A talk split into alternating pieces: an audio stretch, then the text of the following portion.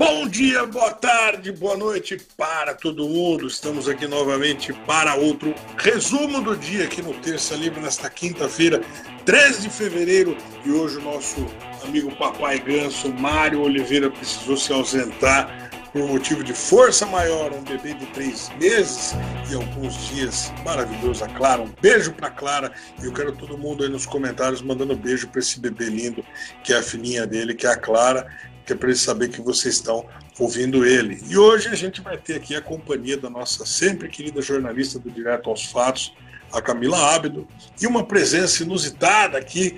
De última hora a gente conseguiu trazer uma outra jornalista que há um bom tempo a gente não viu o trabalho dela, mas que é de grande qualidade, que é a Carla Scheffer. Tudo bem com vocês, Camila e Carla? Tudo bem, Ricardo. Graças a Deus, muito obrigada pelo convite. Então, obrigada, Ricardo, pela oportunidade, eu agradeço. É um prazer estar aqui. Obrigada. que maravilha, prazer é nosso receber vocês aqui para a gente é, comentar, porque hoje a gente tem muitas novidades, né? Algumas são tristes, outras são terríveis, outras são surpreendentes, né?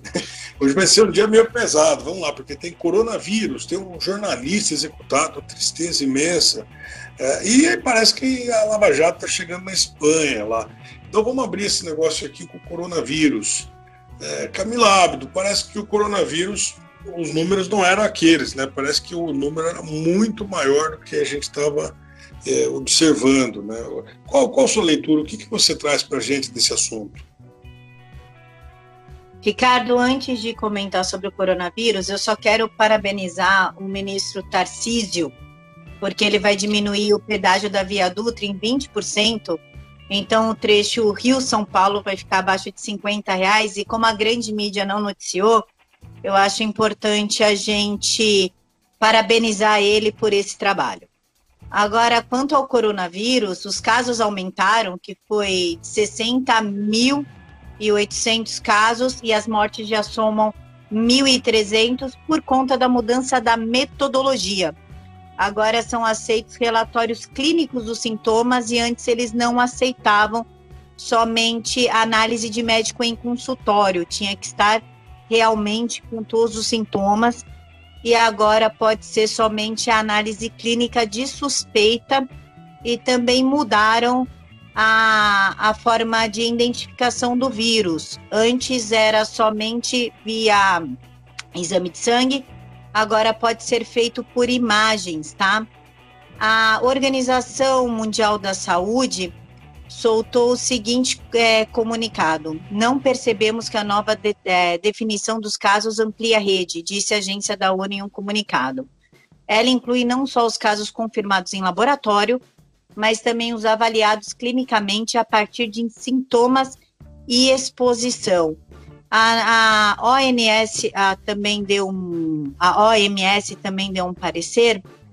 Em 6 de fevereiro, o Serviço Nacional de Saúde da China, NHC, publicou uma atualização das diretrizes nacionais para prevenção e controle do COD-19, que é o coronavírus, nas quais o NHC indicou que, em Hubei, a notificação deve incluir casos suspeitos confirmados casos assintomáticos e casos clínicos. Em todas as, outra, as outras províncias, a notificação deve incluir casos suspeitos, casos confirmados e assintomáticos. E só para fazer um adendo, os, repa, os nossos repatriados, nenhum apresentou o caso de coronavírus. Carla. Então, essa é uma boa notícia, né? Não tem nenhum problema quanto a isso. Eles continuam em observação lá em, em Anápolis, né?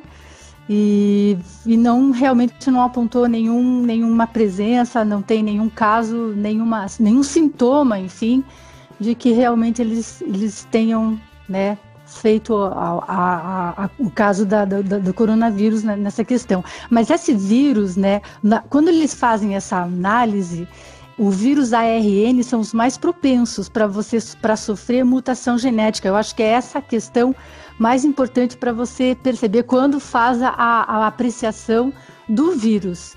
Eu acho que é nessa questão que eles estão abordando agora, porque o Ministério da Saúde realmente tem que continuar investigando, porque é uma situação realmente perigosa e que realmente pode afetar aqui, o, o, no caso, em São Paulo, né? E pode ser, enfim, uma, uma, uma, uma pandemia, sei lá, como é que se diz no caso disso, né, Ricardo? Não, não, é muito importante você falar isso, porque é, na verdade é, é, um impacto muito grande, né? É a chegada de um vírus que a gente não sabe o que, que é, né? A gente ouve falar coronavírus, a única coisa que eu conhecia de corona até agora é a ducha corona, né? Tinha um chuveiro ali com o nome de corona.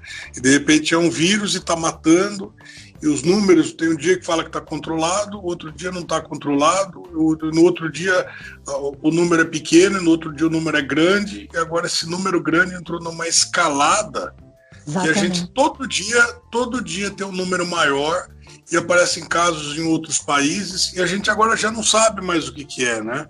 Porque é, é, a informação está muito confusa.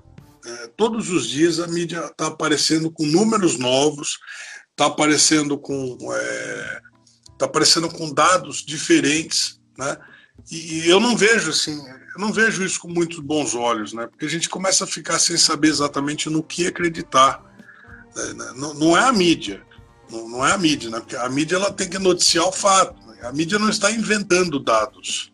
Né? A mídia está coletando dados de, de, órgãos importantes, instituições como a Organização Mundial de Saúde, é, como as instituições dos países, né, que estão, teve casos na Filipina, e, enfim, quer dizer, a China, de repente, é um país super fechado, num regime, num regime autoritário, e que geralmente você não tem acesso aos dados lá dentro, a gente tem que acreditar no que eles estão falando, né? É, você, esses regimes autoritários a gente nunca sabe o que esperar deles. É, num caso recente aqui tem aquele livro, A Fuga do Campo 14, em que o, o, o jornalista ele conversa com o rapaz que conseguiu fugir da Coreia do Norte, né? e o rapaz relata que existem campos de concentração nos moldes né, dos campos comunistas e nazistas lá dentro da Coreia do Norte. Só que não é aberta a entrada é, da ONU, por exemplo, na Coreia do Norte, ou pelo menos não era até a, o ponto em que o livro foi escrito. Então a informação fica muito restrita a uma imagem de prosperidade que a política do país quer passar para o mundo. E, e, de repente esse tipo de notícia começa a surgir e assustar o mundo, porque é uma doença e de repente assim, essa doença está matando, é um vírus e, e, quer dizer, que negócio é esse? Né? Que negócio é esse? Esse é o momento bom para a gente questionar qual é o limite que deve ser respeitado quando um, um país entra numa, numa situação como essa. Né? Espera um pouquinho, a gente está falando da vida de cidadãos do mundo inteiro que de repente tem que se dobrar aos luxos, aos caprichos de uma ideia de, de, de uma ideia de, de respeito a, a, uma soberania de um país que não respeita a soberania de ninguém, né? Mas vamos mudar um pouquinho de assunto aqui, porque a coisa está pesada e vai ficar mais pesada, né? Uh, o jornalista brasileiro foi executado tiros da fronteira do Mato Grosso, né? o Léo Veras, que ele era dono do site Porã News, e é um site que eu gostava muito, o Porã News, porque ele trazia é, notícias da fronteira com o Paraguai, né, principalmente notícias do narcotráfico, etc., no jornal de muita coragem. Uh, e, e, de repente você vê que ele, ele tinha sofrido muitas ameaças, etc. Né? Uh, e, quer dizer, eu gostaria muito de ouvir vocês. Né? Camila Ábida, com você. Ricardo, ele foi executado com três tiros na frente da esposa. Ele já havia denunciado para a polícia as ameaças de morte que ele estava sofrendo desde o ano passado, como você disse, devido ao seu trabalho de cobrir investigações e o narcotráfico na fronteira de Mato Grosso do Sul. Ainda não pegaram quem, quem assassinou. Se sabe que era um carro branco que invadiu a casa que o jornalista estava. Ele estava numa residência de amigos em Pedro Juan Cabaleiro, quando três homens encapuzados invadiram o local e alvejaram ele com três tiros. O máximo que a esposa conseguiu é, avisar foi quando ela falou amor. Ela falou amor, eles deram os três tiros e fugiram num jipe modelo Cherokee branco. É a única coisa que se sabe até agora. Ele foi encaminhado para o hospital, mas não resistiu e morreu. Carla. É lamentável, uma tristeza, é uma perda mesmo. E é um alerta que é uma espécie de um recado que esses terroristas envolvidos em narcotráfico, esses criminosos, eles se envolvem e avisam. É uma forma que eles têm de. de... É, essa, essa, essa é a negociação deles. Eles não negociam, eles vão, chegam e pronto, e tocam o terror mesmo.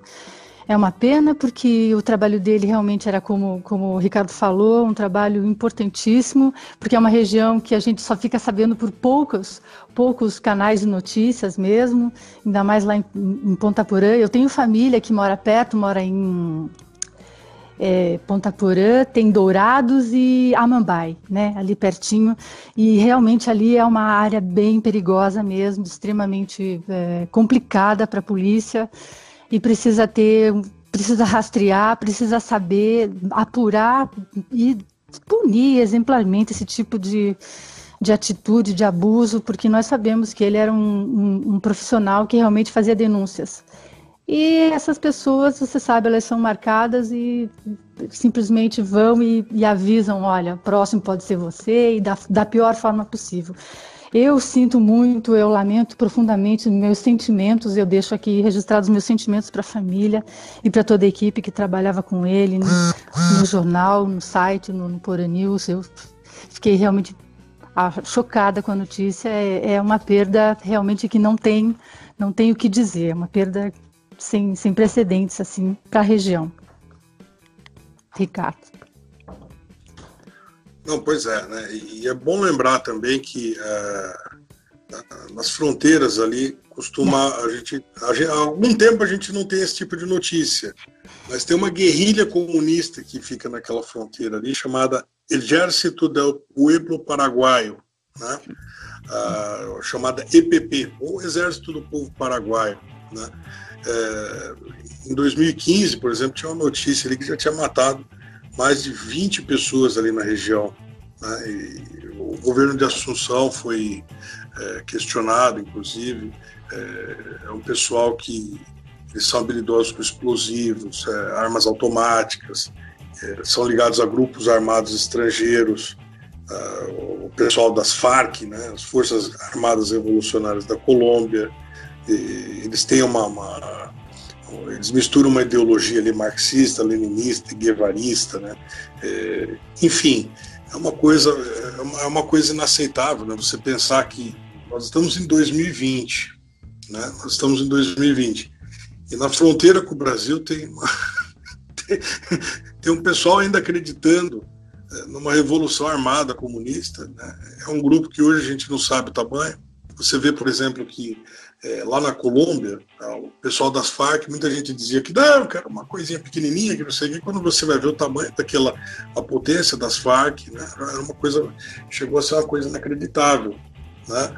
É, no México também, o México foi praticamente tomado, né, até, até onde se sabe, o narcotráfico no México só não tomou, só não tomou a Marinha, né? porque o resto eles compraram todas, as, todas as autoridades com o tráfico de drogas. É, isso daí reconta a história do traficante lá, o Guzmán, e, e a gente vê que uh, é o Chapo, né? é o Chapo Guzmán. O ouvinte me perdoa porque eu estou puxando tudo isso daí de memória. Né? Ele, quando foi preso nos Estados Unidos, é, depois de muito esforço e, e etc., ele, quando foi preso nos Estados Unidos, confessou ter assassinado mais de 3 mil pessoas. Então, é desse tipo de gente que nós estamos falando. Né? São, são, o traficante, para ele, o ser humano não é nada. Para ele, para ele matar 3 mil pessoas, quer dizer, um homem, um homem, né? Não se sabe se essas 3 mil pessoas foram mortas por homens dele ou pelas mãos dele, mas que esse número foi confesso por ele nos Estados Unidos, foi de fato confesso por ele. Ainda fizeram um seriado, cara de pau no Netflix, eh, transformando ele quase que num herói, né? quase que num herói. Um cara que confessamente ali é, teve envolvimento com a política da esquerda no México, né? É, então, o narcotráfico, quando, quando o movimento comunista ele avança muito, o narcotráfico começa a se tornar assim uma, uma espécie de confusão com a revolução. né? Eles entram meio assim que numa amálgama. Você não sabe muito bem onde termina a revolução e onde começa o narcotráfico. É, a gente tem, tem casos terríveis, né? Teve aqui na, na, na Bolívia recentemente o traficante Pedro Montenegro Paz, que faz é, homens como o Fernandinho Beiramar e o Marcola parecerem crianças pelo, pelo fluxo, pelo volume de drogas que ele exportava. Né? Tinha esquemas para passar drogas pelo canal do Panamá, mandar para a Europa. É, e ele chegou a dar uma entrevista na Bolívia dizendo que ele entrava e saía no Brasil na hora que ele quisesse, porque aqui dentro ninguém sabia quem ele era. E foi uma coisa incrível, né? Para você ter uma ideia, ele era foi procurado por cinco anos, salvo engano, aqui na, pela Interpol na Bolívia. Nesses cinco anos, ele eh, teve juíza do Supremo Tribunal Federal da Bolívia que gravou vídeo. Lá, lá na Bolívia, o Supremo Tribunal Federal, os ministros do, do, do Tribunal Superior da Bolívia, são cargos eletivos, né? Diferente do Brasil, lá o povo vota para eleger a, a, Suprema Corte. E teve uma juíza de lá que gravou vídeo dentro da casa dele. Foi um escândalo isso aí. O cara sendo procurado pela Interpol, chegou a se formar em direito no país. Para você ter uma ideia, ele entrou numa faculdade e se formou com os documentos dele. Foi condecorado pela polícia na Bolívia. Ele apareceu em condecorações da, da polícia. É, quer dizer, a, a, quando você vê, assim, né, a gente sabe que a atuação desse pessoal todo, que, quem quiser ainda dá uma lida no, no, livro Hugo Chaves do Espectro, do Leonardo Coutinho, que vai falar muito disso. Né? O movimento comunista é, tem um determinado momento em que ele e o narcotráfico assim, praticamente que se fundem. Praticamente que se fundem. E é, a gente não vai dizer que foi o, o, o, o EPP ali no Paraguai que assassinou o jornalista. Mas ah, o Léo Vera, o Léo Veras, é, ele estava sempre noticiando em cima da pinta do crime, do narcotráfico. Eu sei porque diversas vezes é, eu gosto muito desse assunto, eu acompanhei matérias ali pelo Plan News. Né? E isso foi é, acho que tem que chegar um momento assim que um homem como ele vira um mártir nessa guerra. Mas vamos mudar um pouquinho mais uma vez aqui de pato para ganso, né?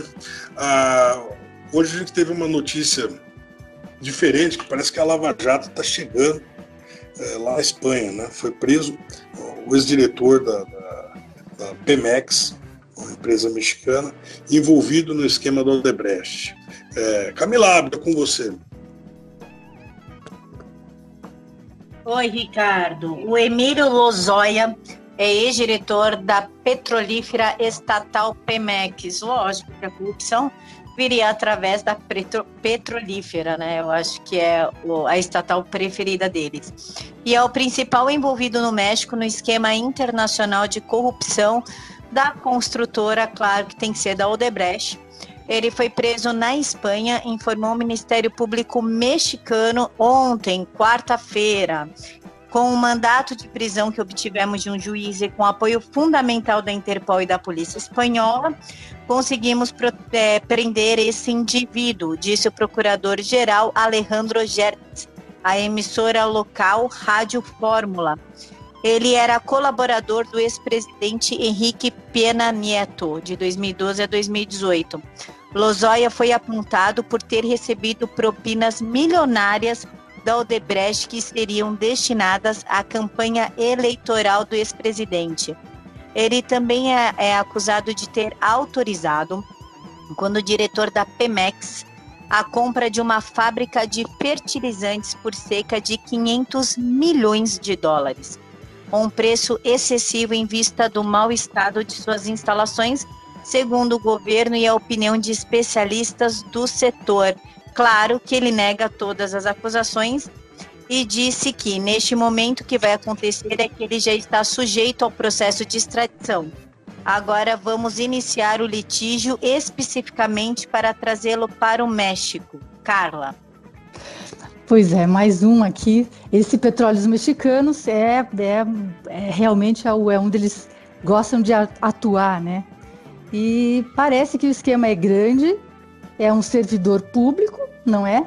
E que agora vamos ver se o Obrador também não está envolvido nisso. Eu acho que tá. Estou chutando aqui, hein? Estou chutando aqui, mas eu tenho certeza, porque é, é um esquema muito milionário, é essa bandidolatria que esses governos têm de, de, de juntar né, empresas estatais com, com terror e, e, e, petróleo. Realmente é uma coisa que atrai muito, é muito dinheiro envolvido ali e que só quem está no meio do esquema é que pode realmente, que tem condições de, de receber e de ganhar as propinas, né?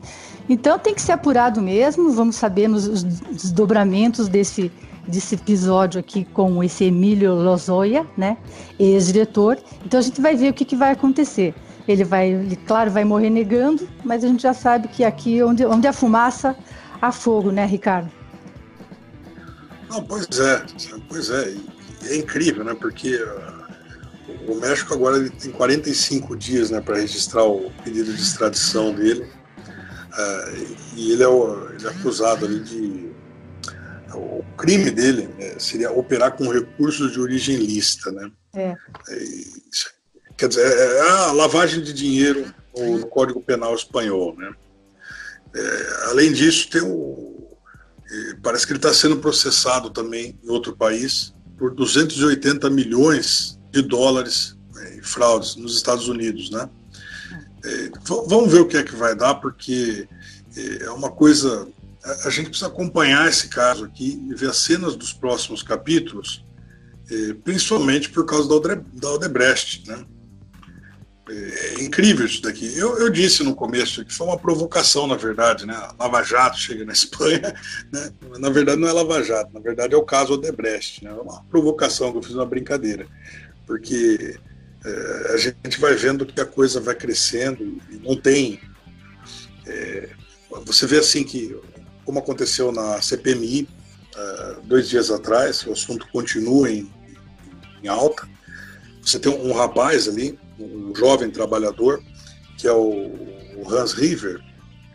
Ele é um moço pobre, né, que, que precisa de emprego, é, que não é figura pública, e de repente ele é convocado por um partido para uma CPMI, achando, o pessoal achando que ele vai dizer uma coisa, ele chega lá e diz outra. E hoje a cara dele está em todos os jornais e ele está sendo tratado como se fosse um, um chefe do narcotráfico. Ele está sendo tratado como se fosse um bandido hoje. Né? Hoje ele está sendo tratado como se fosse um bandido. E, e olha só, quer dizer, como que fica a vida desse rapaz, desse cidadão comum que não é figura pública, e você tem um crime desses aqui que, é, é, assim, ele chegou hoje ao Trends, ele chegou hoje aos, aos principais assuntos do dia, mas ele foi noticiado por meia dúzia de veículos. Você não vai ver informações sobre isso é, da forma correta nos mesmos veículos que estão atacando esse rapaz. Você não, não vai ver essas coisas.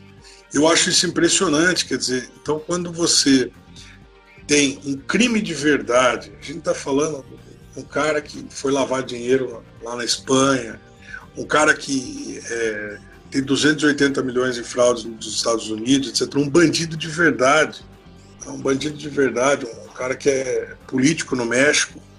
E de repente ele não tem essa amplitude, ele não tem esse.